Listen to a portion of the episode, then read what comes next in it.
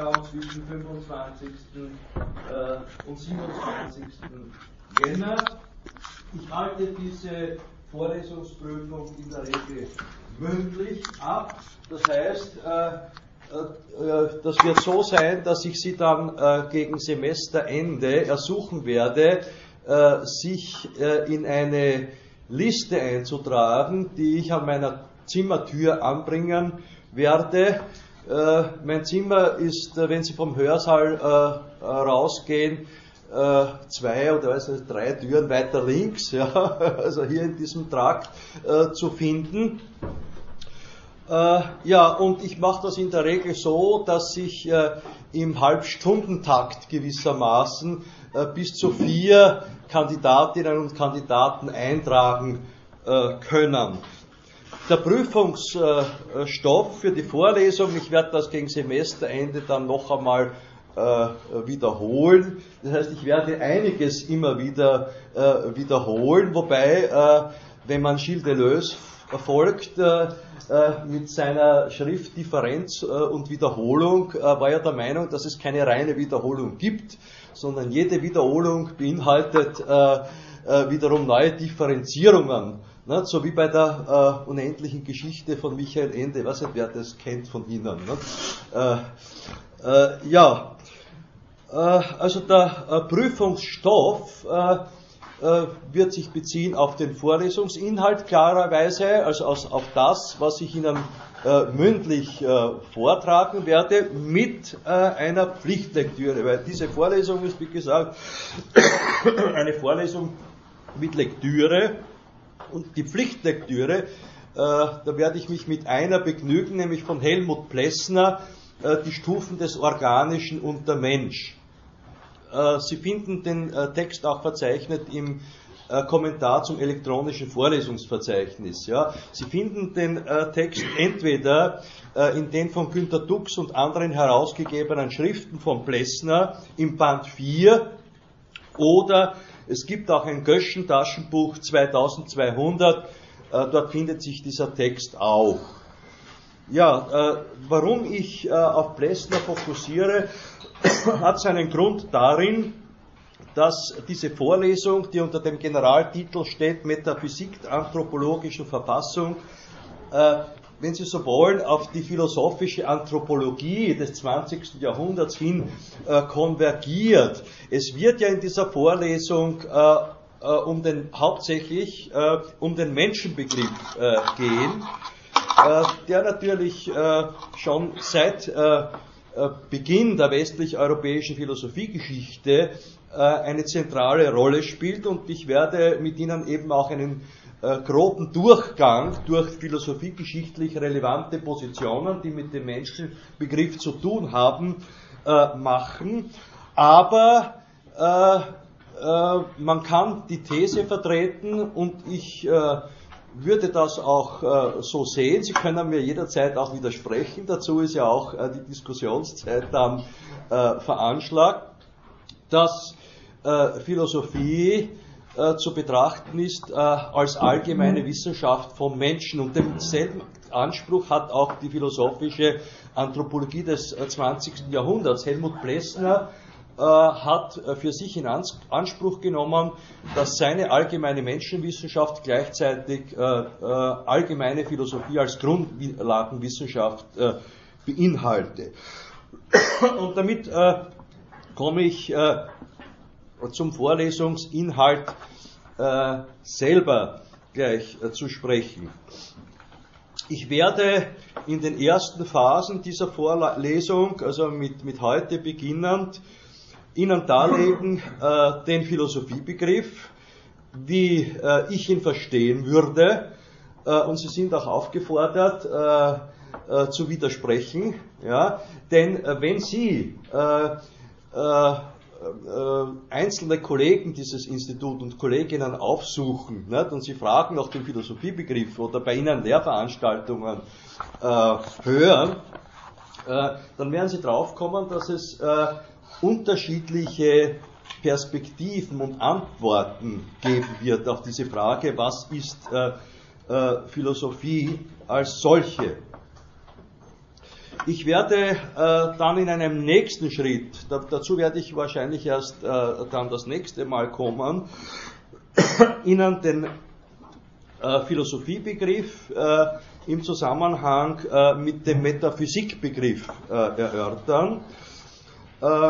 Und in Verbindung damit werden Sie sehen können, steht auch der von mir ins Auge gefasste Menschenbegriff.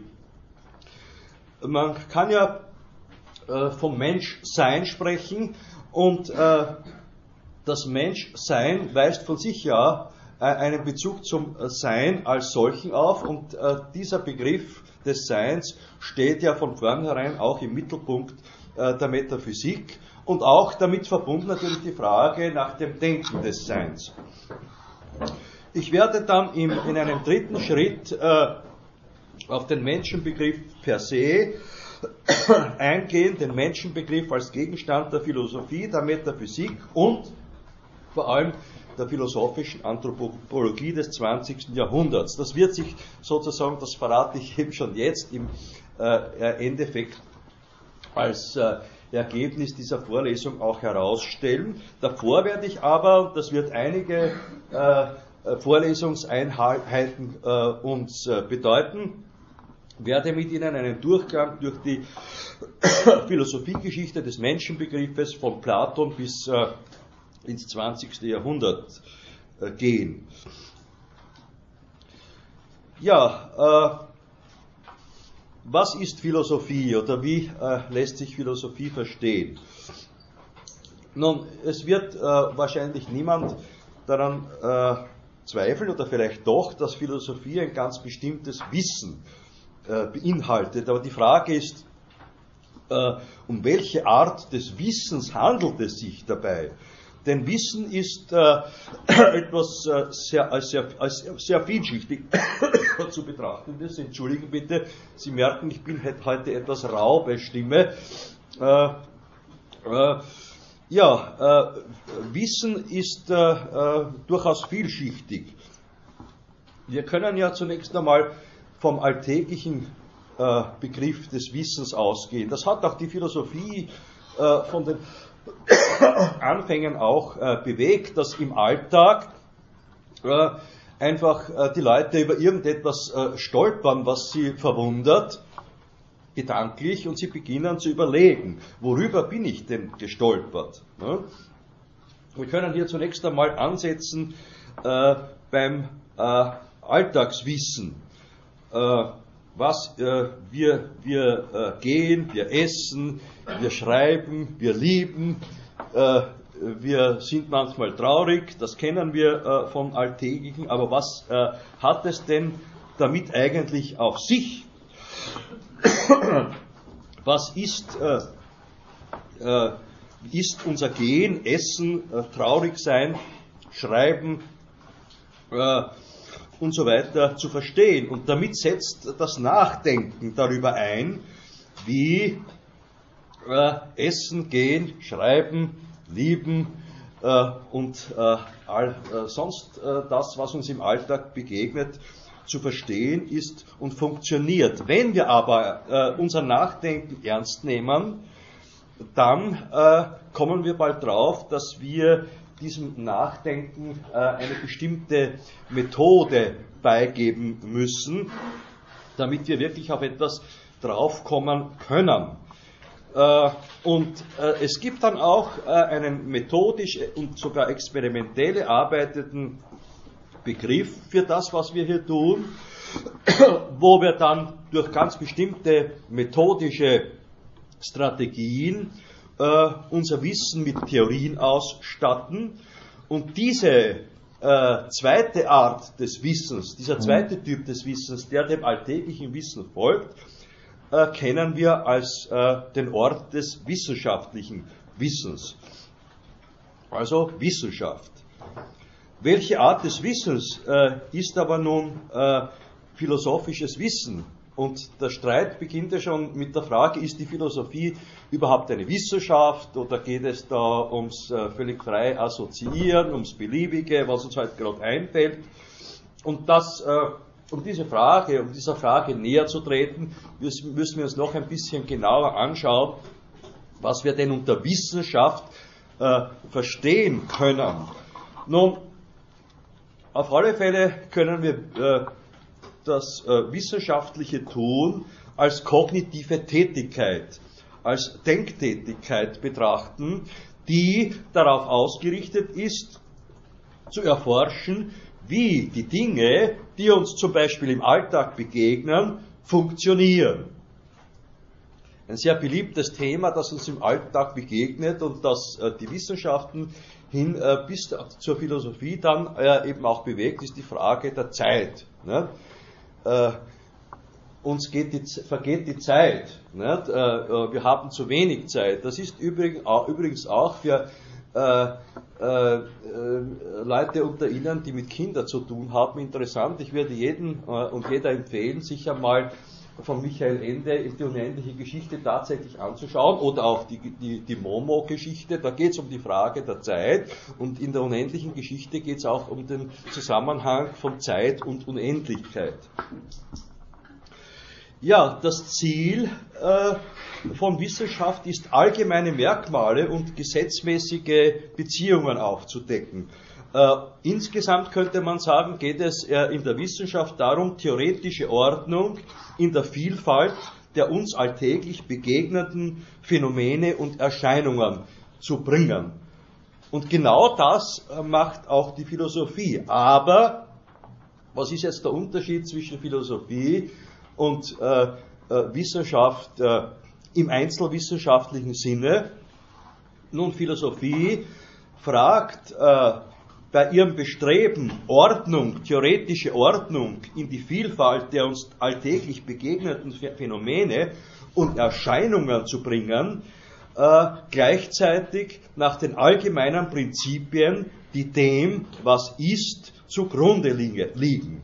Diese Prinzipien, nach denen die Philosophie fragt, äh, vertragen keine Einschränkung auf bestimmte eingegrenzte Gegenstandsbereiche. Und eben das macht den Unterschied zwischen Philosophie und Einzelwissenschaft aus.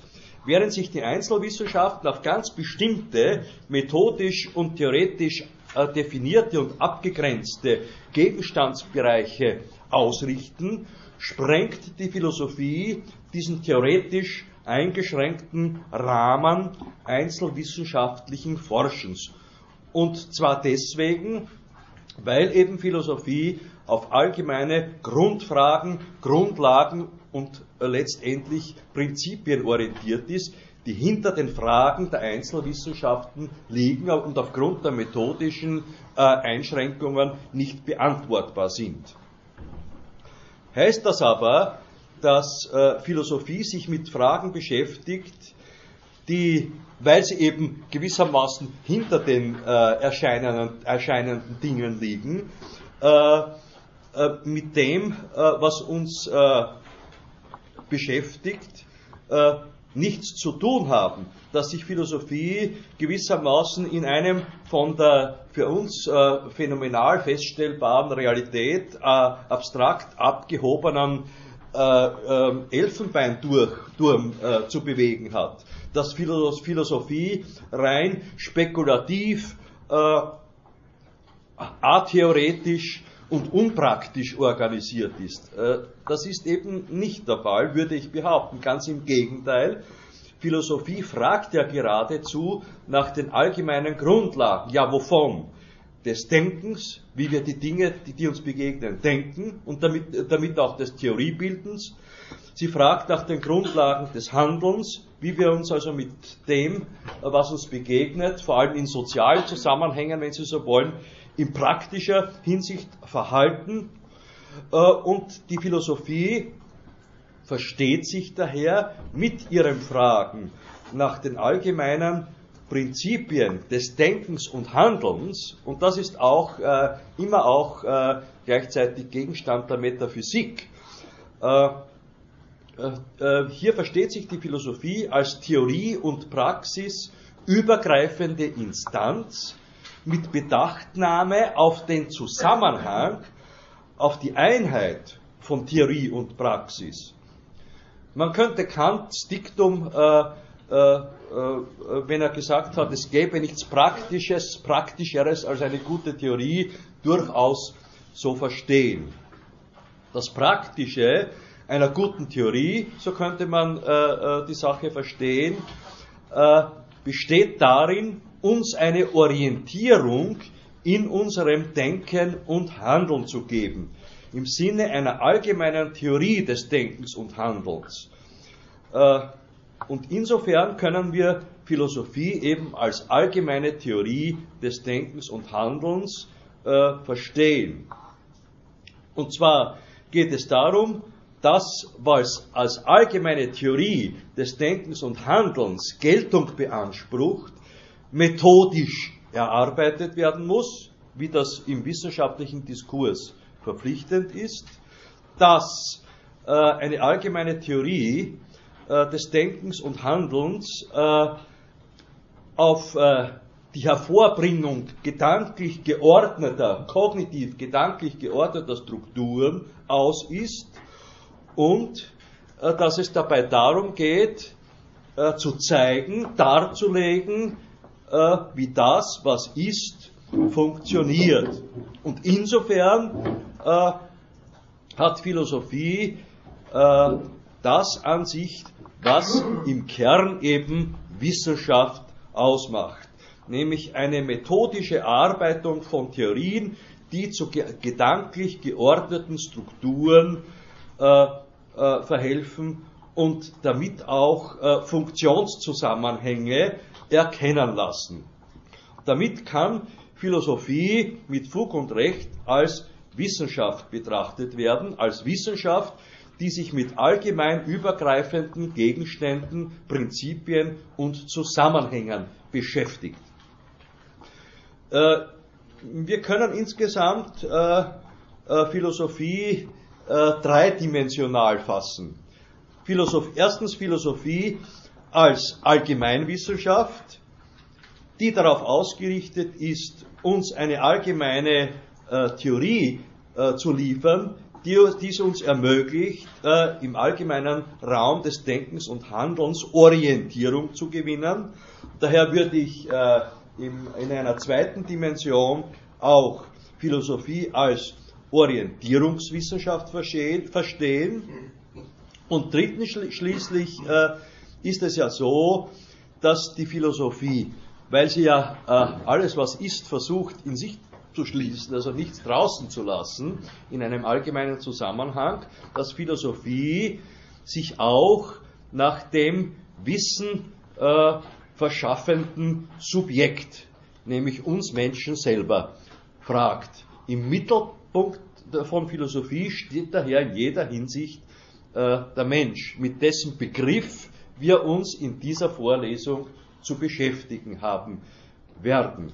Fürs Erste gesagt, könnten, können wir Menschen uns verstehen als mit Geist, Vernunft und Denken ausgestattete Lebewesen.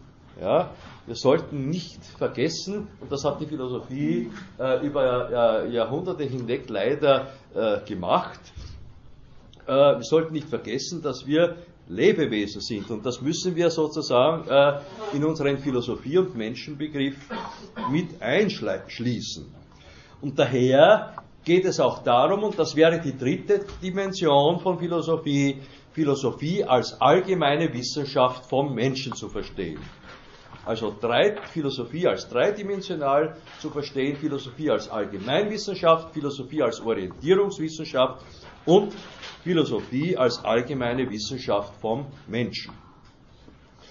Nun, die Frage, die sich an dieser Stelle im Zusammenhang mit einem zeitgenössischen Philosophie- und Menschenbegriff stellt, ist die Frage erstens einmal nach dem Sein des Menschen. Äh, und dieser Frage folgt die Frage nach dem Sein als solchen. Wie verstehen wir Sein? Und das ist eine Kernfrage äh, der Metaphysik äh, und Ontologie, der Lehre vom Sein der in, die, der in die Metaphysik eingeschriebenen Lehre vom Sein, im Gesamtzusammenhang von Philosophie und philosophischem Denken. Und in Verbindung damit stellt sich natürlich auch die Frage nach dem Denken des Seins. Nun, diese Frage hat, nach, wie wir Sein, was Sein überhaupt, wie Sein zu verstehen ist und wie wir Sein zum Denken haben, hat die Philosophiegeschichte äh, von ihren äh, vorsokratischen Anfängern her bereits äh, bewegt. Und hier gab es zwei äh, einander konträr gegenüberstehende Positionen von Anfang an. Nämlich die Position des Parmenides auf der einen Seite und die Position des Heraklit auf der anderen Seite. Parmenides äh, war der Auffassung, dass äh, äh, es der, weil es eben in der Philosophie darum gehe, nach allgemeinen Grundlagen und Prinzipien zu fragen, diese allgemeinen Prinzipien eben durch nichts anderes äh, mehr äh, zu begründen wären. Und solch ein allgemeines Prinzip wäre Sein.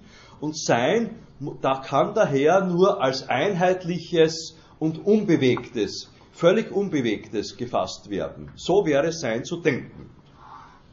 Heraklit dagegen war der Auffassung, dass Sein äh, nicht äh, als völlig Unbewegtes zu denken sei, sondern im Gegenteil, äh, alles, was wir, äh, was uns zugrunde liegt, äh, äh, ha haben wir als in Bewegung aufzufassen. Sein ist als Bewegung zu denken.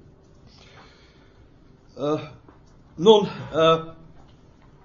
wenn ich würde äh, äh, ja eher der Position des Heraklit zuneigen, und das hat auch Hegel im 19. Jahrhundert in seiner Logik äh, getan. Hegel hat ja in seiner Logik gesagt, äh, es gibt keinen Satz des Heraklit, äh, den ich nicht in meine Logik äh, aufgenommen habe.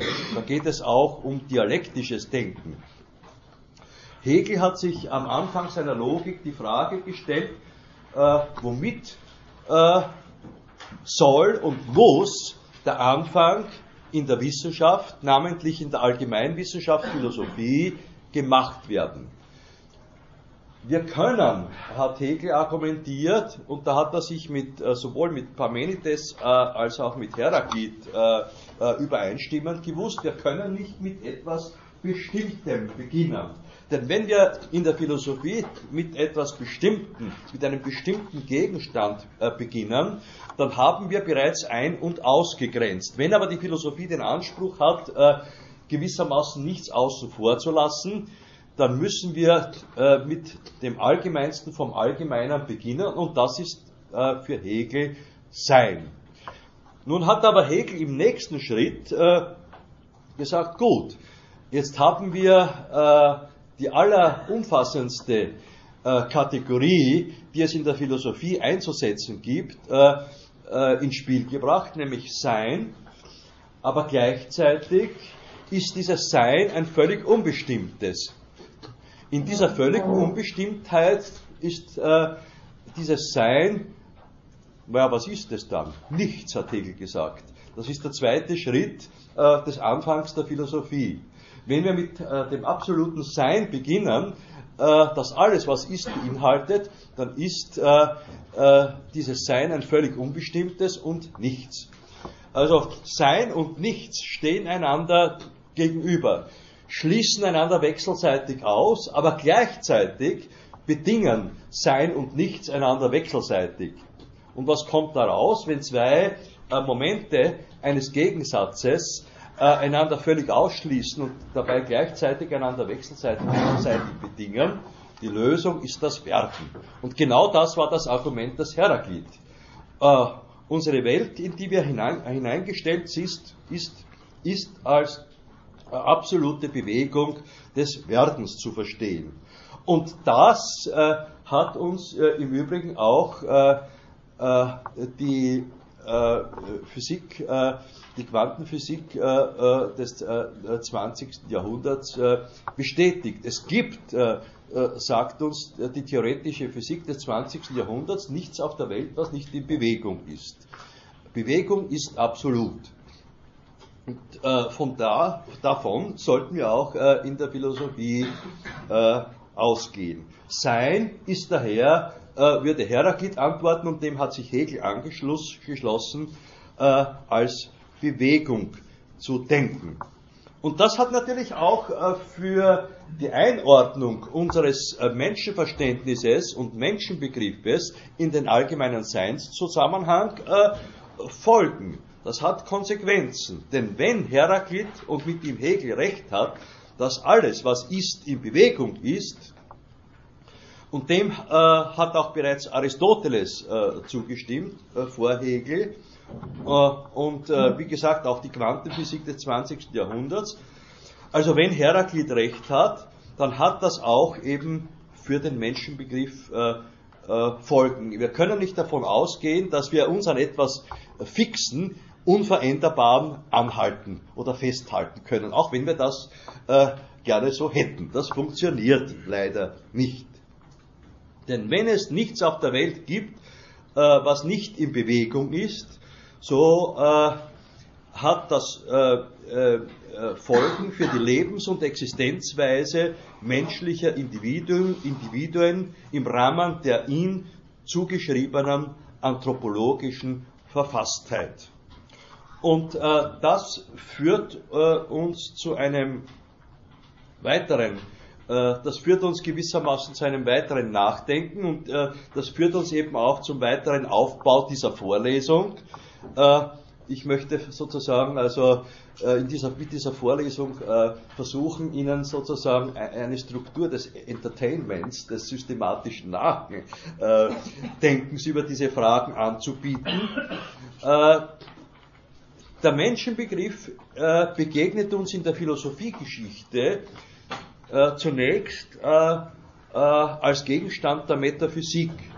Das heißt, äh, er ist, versteht sich als unmittelbar, der Menschenbegriff versteht sich hier als unmittelbar eingebunden äh, in die Frage nach den allgemeinen Prinzipien, äh, die ihrerseits die sich ihrerseits der unmittelbaren sinnlichen Wahrnehmung entziehen, weil sie hinter den wahrnehmbaren Dingen äh, liegen. Das ist jetzt keine Spekulation, die, wird, äh, also die, die jetzt speziell der Philosophie eigen ist. Ich behaupte nach wie vor, die Philosophie ist als allgemein Wissenschaft zu verstehen. Aber denken Sie etwa an den Begriff der Kraft ne, in der Physik. Ne. Zeigen Sie mir bitte den, den, die Kraft. Ne. Sie können, äh, äh, wenn Sie äh, äh, ein Stück fallen lassen, ne, etwas können Sie sehen, ne, dass es äh, äh, sich von oben nach unten bewegt. Ne? Aber wo, wo, wo, sehen, wo, wo können Sie die, die Gravitationskraft, ne, die dem zugrunde liegt, sinnlich wahrnehmen? Überhaupt nicht. Ne?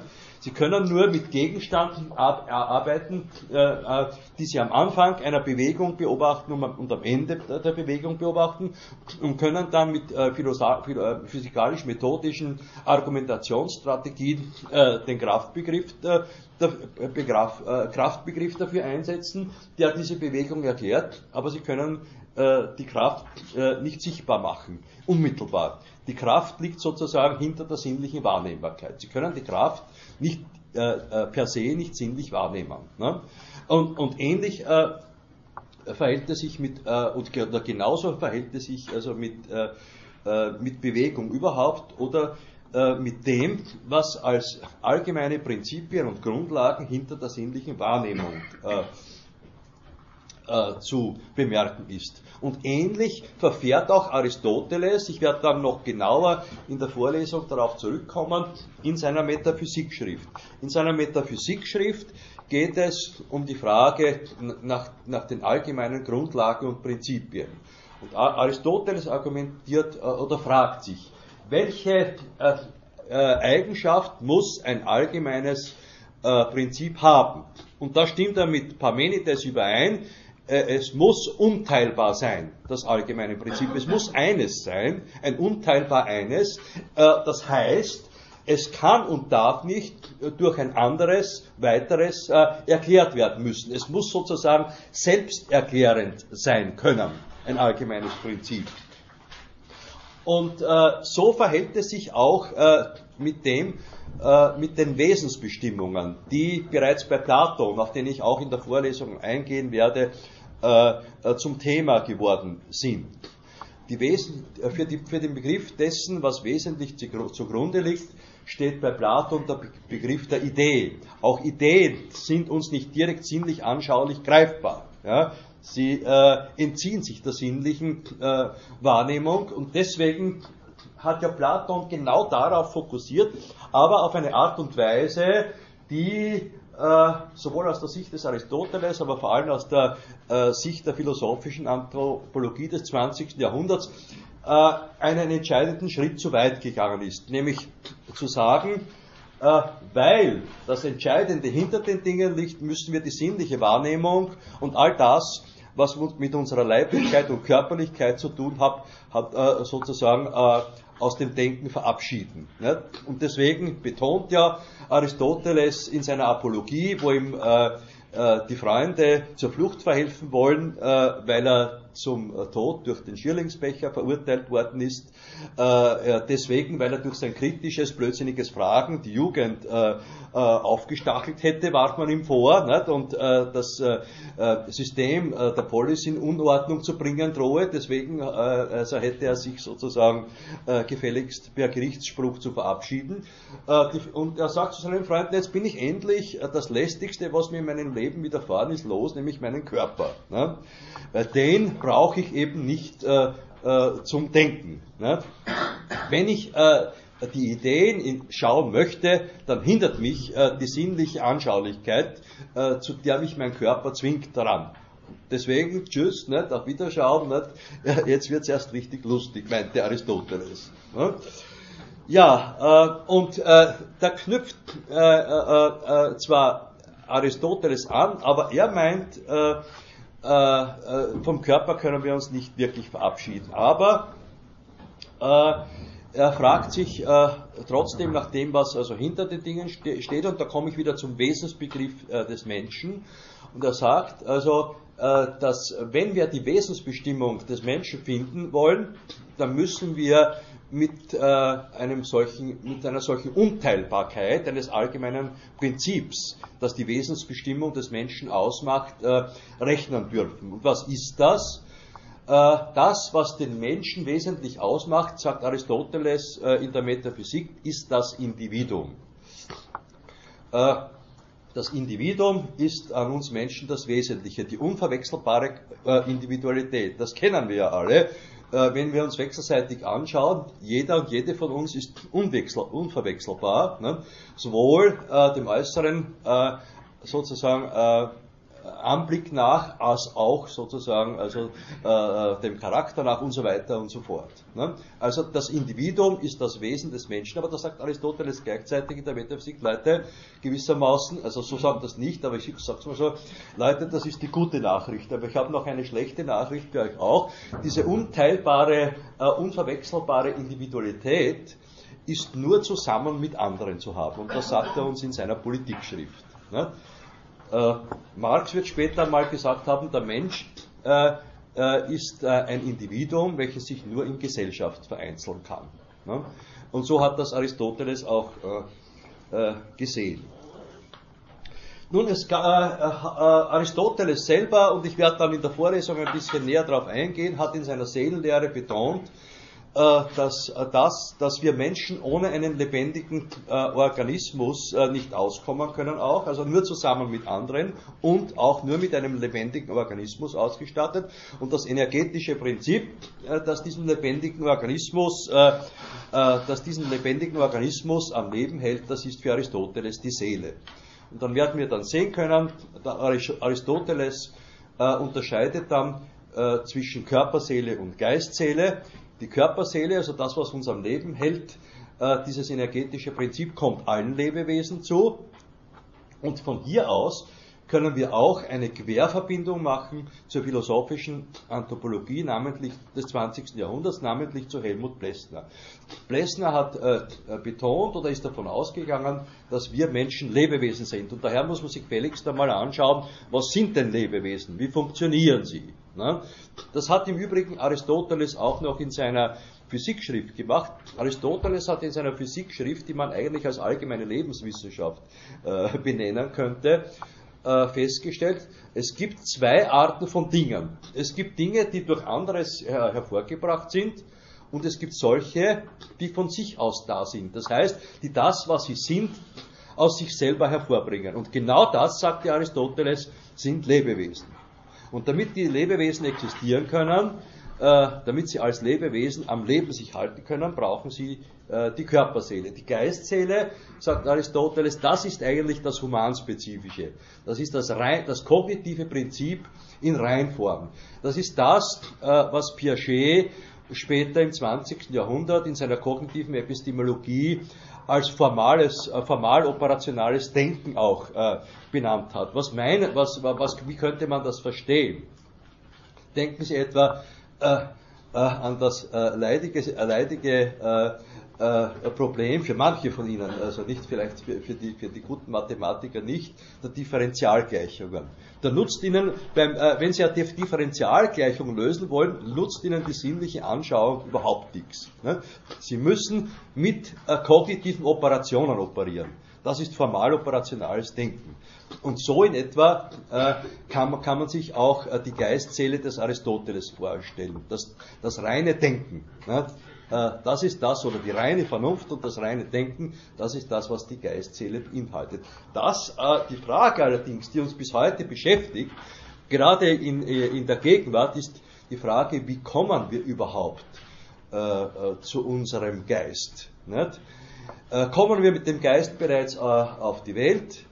Wird er uns äh, sozusagen von oben her von einer äh, nicht näher beschreibbaren äh, oder äh, für die, äh, die darin verankert sind, äh, göttlichen Instanz sozusagen eingegeben oder bilden wir Geist im Laufe unserer Entwicklung. Und zwar sowohl im Laufe unserer phylogenetischen Entwicklung, also im Rahmen der Menschwerdung des Menschen, im Rahmen der Anthropogenese oder, oder als auch im Sinne oder im, im, im Zuge unserer ontogenetischen Entwicklung. Also etwa äh, ab der zwölften Schwangerschaftswoche wo die neuronalen Strukturen ausgebildet sind, also wo das äh, Gehirn ausgebildet sind, wo es äh, möglich ist, auf Umgebungsreize zu reagieren und auch mikrosozial zu interagieren. Ne? Also das sind alles Fragen, die heute zu Auseinandersetzungen vor allem zwischen Philosophie und Neurowissenschaftlern führen. Ich werde auch in dieser Vorlesung ein wenig vielleicht darauf eingehen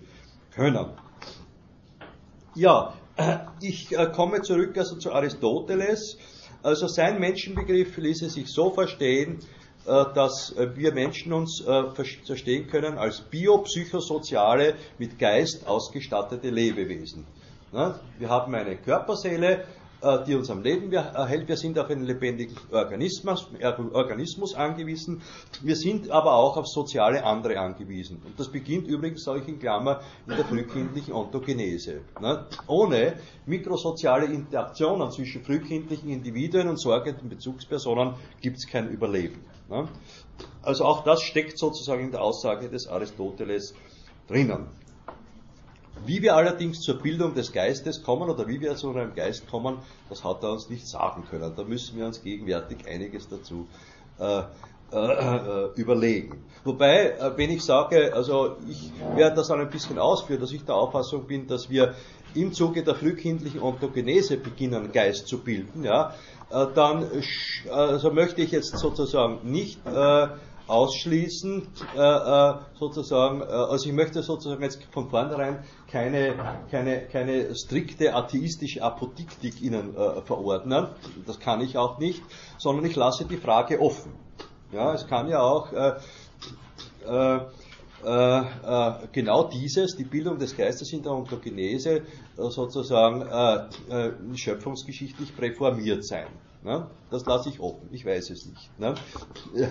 Also äh, meine kleine Tochter beginnt jetzt dieses, also auch nicht, beginnt immer zu fragen, nicht? also wie ist das? Nicht?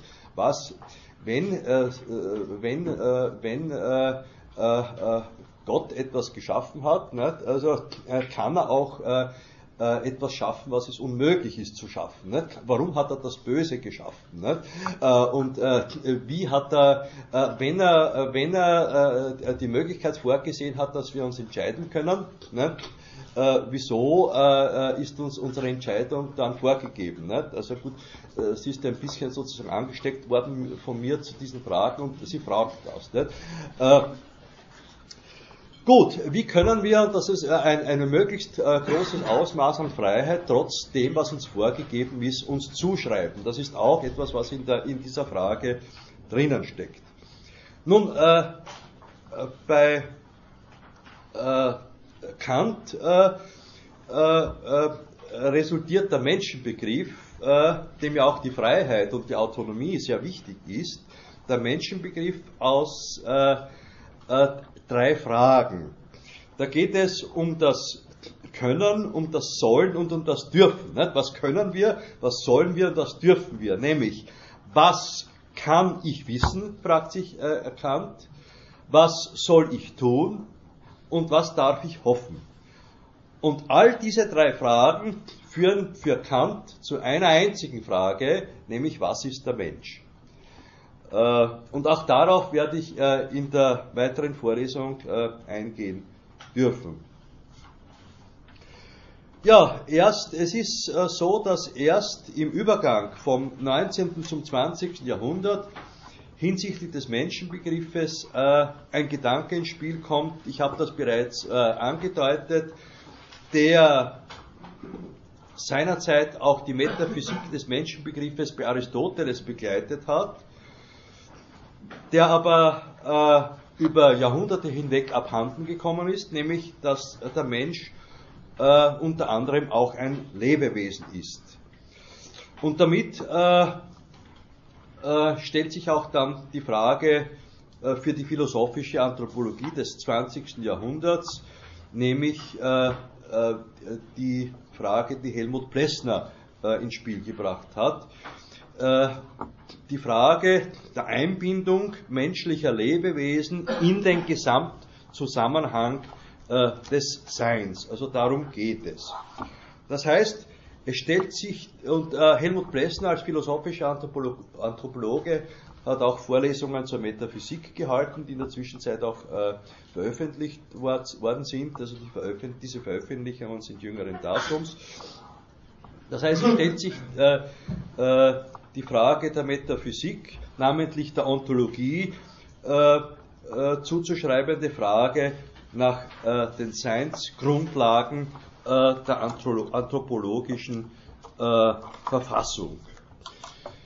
Nun, äh, ich komme jetzt noch einmal auf den Philosophiebegriff zurück und im Sinne des äh, Deleuze'schen Diktums, des in Wiederholungen sich differenzierens, möchte ich dieses auch so äh, angehen. Äh, also Philosophie fragt als Allgemeinwissenschaft nach den allgemeinen Prinzipien und Voraussetzungen dessen, was ist.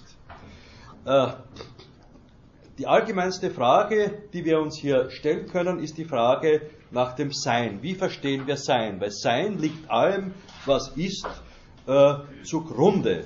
Und diese Frage nach dem Sein äh, äh, erfordert fordert uns auch in der Philosophie ein methodisches Fragen nach Prinzipien, Voraussetzungen und Funktionsbedingungen dessen, was ist, ab. Beziehungsweise ist die Frage nicht nach dem Sein ein Resultat der Frage nach den Prinzipien, Voraussetzungen und Funktionsbedingungen dessen, was ist. Die Frage nach dem Sein des Seienden, die Frage nach äh, dem Sein als solchen. Und damit erhalten wir bereits eine allgemeine Orientierung. Ich werde in dieser Vorlesung auch auf äh, äh, Heidegger eingehen, der äh, in einem sehr äh, starken Widerstreit zur philosophischen Anthropologie, namentlich zu Helmut Plessner, sich bewegt hat. Heidegger war der Auffassung, dass die Frage nach dem Sein, und da schließt er wiederum an Platon an, sich sozusagen allen Fragen, die äh, mit äh, äh, der sinnlichen Anschaulichkeit, der Körperlichkeit und dem Menschenbegriff als solchen zu entziehen hätte. Nämlich Sein ereignet sich für uns in der, in, einer, in der Stimmung der Angst und in dieser Stimmung der Angst finden wir uns hineingeworfen in das Nichts und erst indem wir das Nichts ernst nehmen, äh, zwingt uns das, äh, die Frage nach dem Sein zu stellen. Und der Menschenbegriff, äh, meint Heidegger, der äh, verwirrt uns, irritiert uns und den lassen wir am besten draußen. Den brauchen wir nicht in der Seinsfrage. Nicht so Plessner. Plessner meint, dass geradezu äh, äh, äh, durch die Kopplung der Seinsfrage an die Menschenfrage überhaupt die Seinsfrage äh, sinnvoll zu stellen ist. Ja, äh, Philosophie als Orientierungswissenschaft, also wir, halten, wir, halten, wir erhalten zumindest, also, äh, und dem würde auch Heidegger zustimmen, äh, durch äh, das sich ernsthafte Einlassen mit der Seinsfrage äh, ein allgemeines Orientierungsangebot äh, in der Philosophie. Philosophie als Orientierungswissenschaft Wissenschaft stellt sich die Frage, was aus der Kenntnis der Prinzipien, Voraussetzungen, Funktionsbedingungen bzw. Seinsgrundlagen des Seienden für die Orientierung unseres Denkens und Handelns folgt.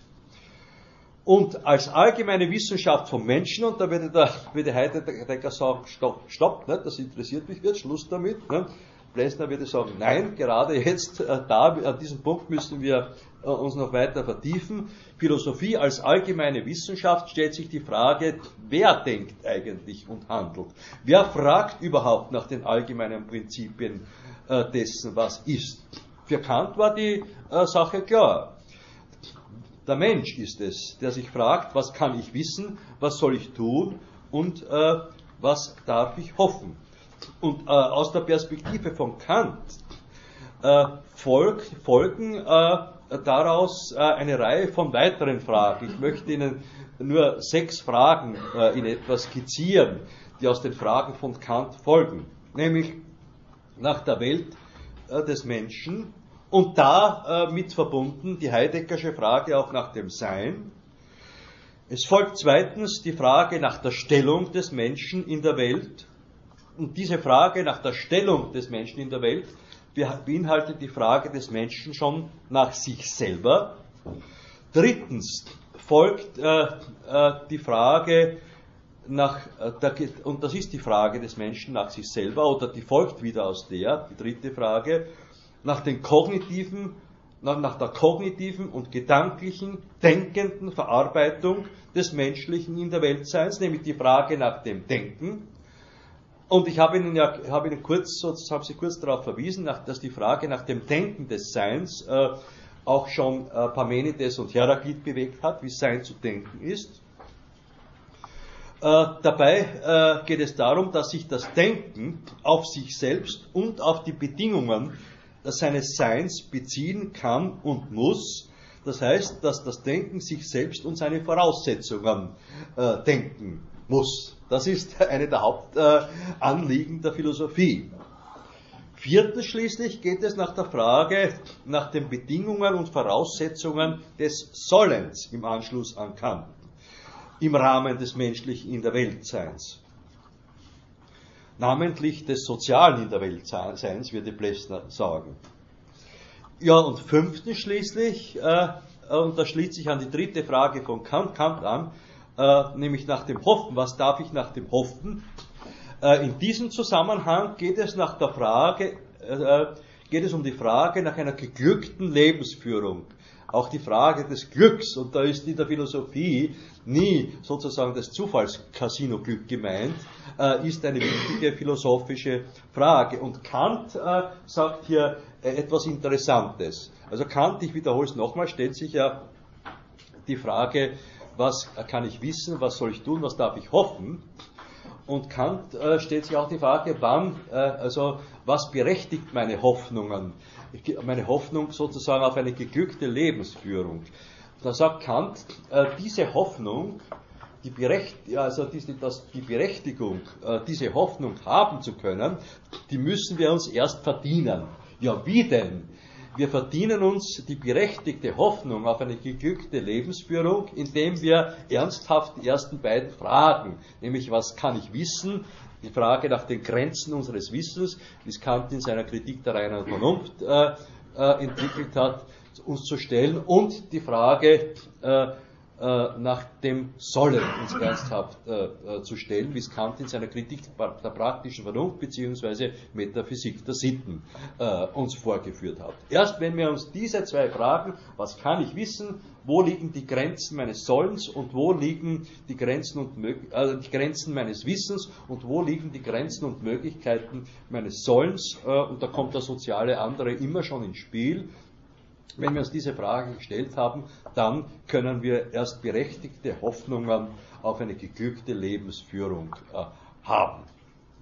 Und all das, diese drei Fragen, führen uns äh, jetzt zur, Frage, zur, zur, Menschenfrage, die hier sozusagen jetzt gleichzeitig meine äh, äh sechste Frage wäre, ne, in diesem Durchgang.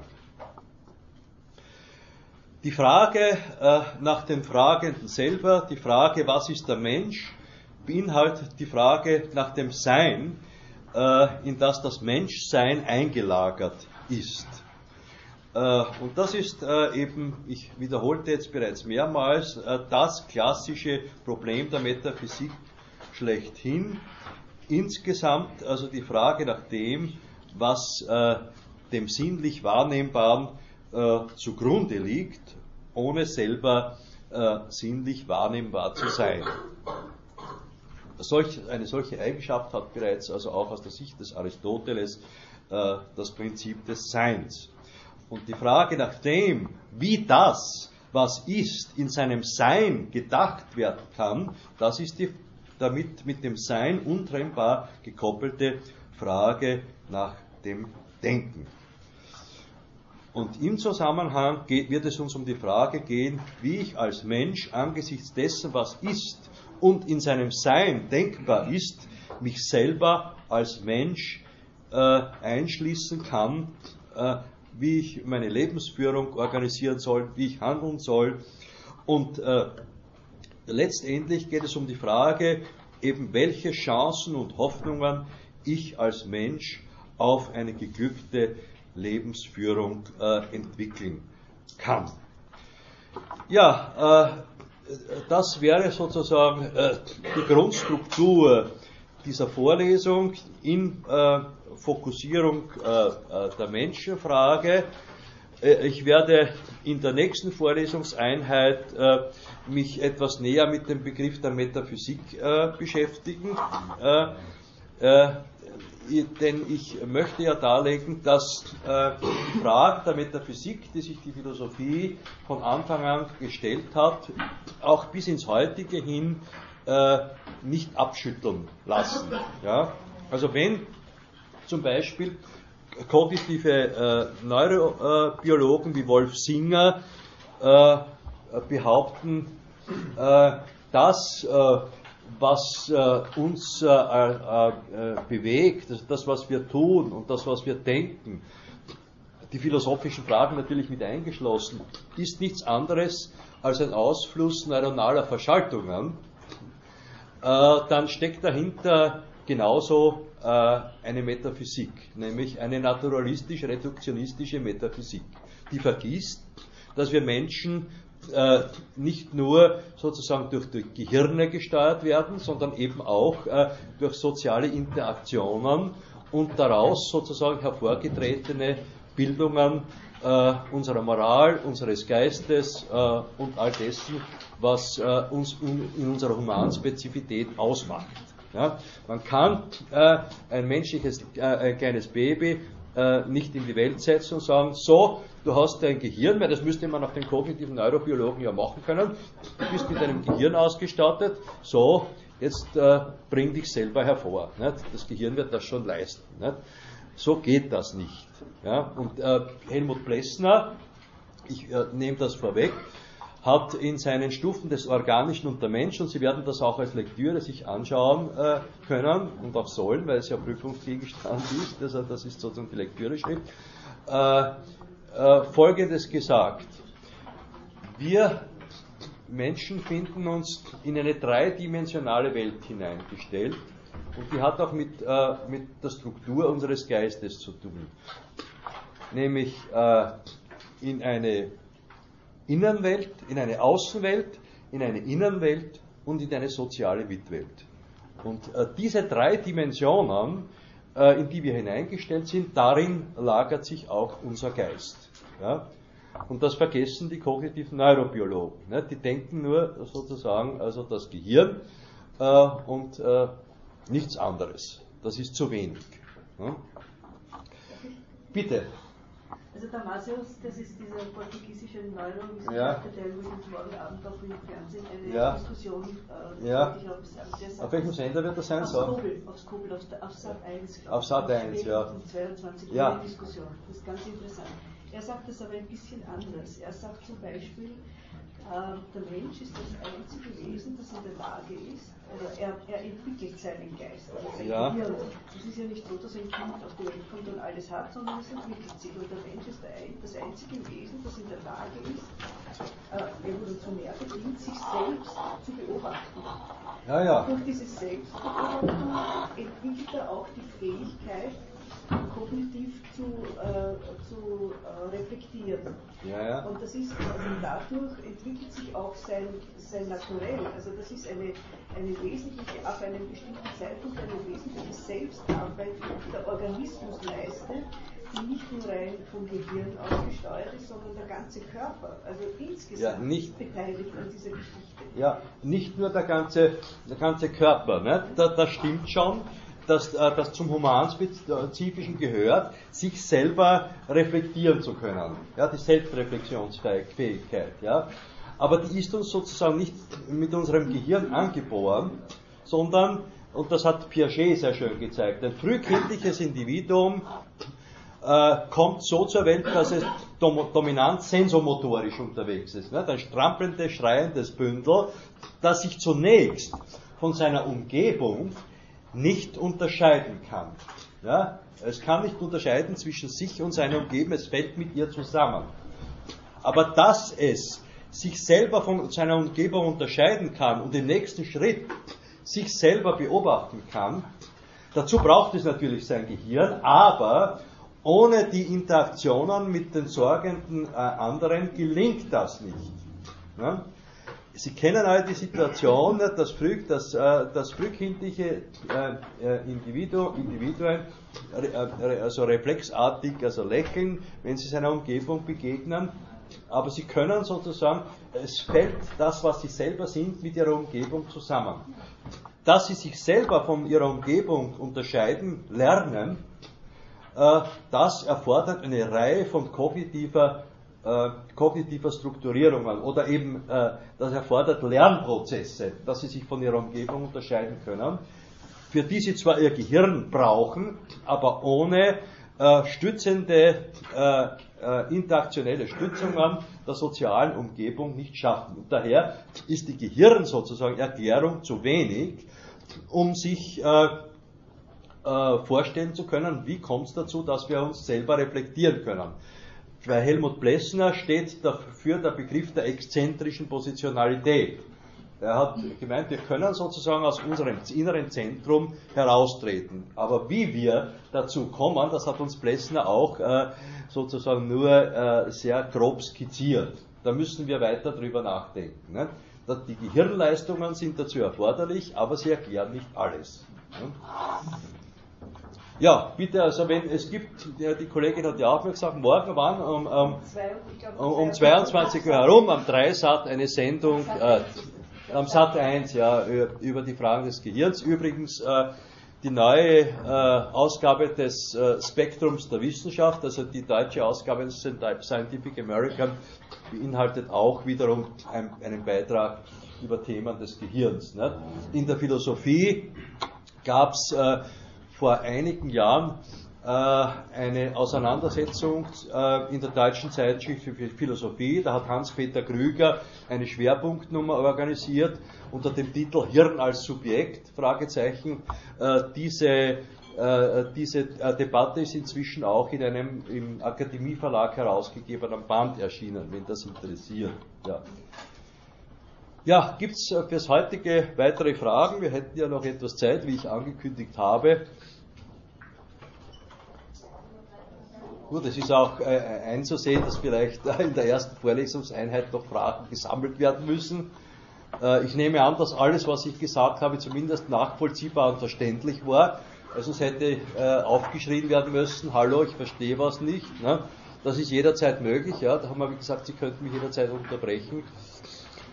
Gut, also ich habe diese halbe Stunde Diskussion ist eine Möglichkeit, von der Sie Gebrauch machen können. Man kann natürlich Diskussionen äh, äh, und soll sie auch nicht äh, erzwingen. Ne?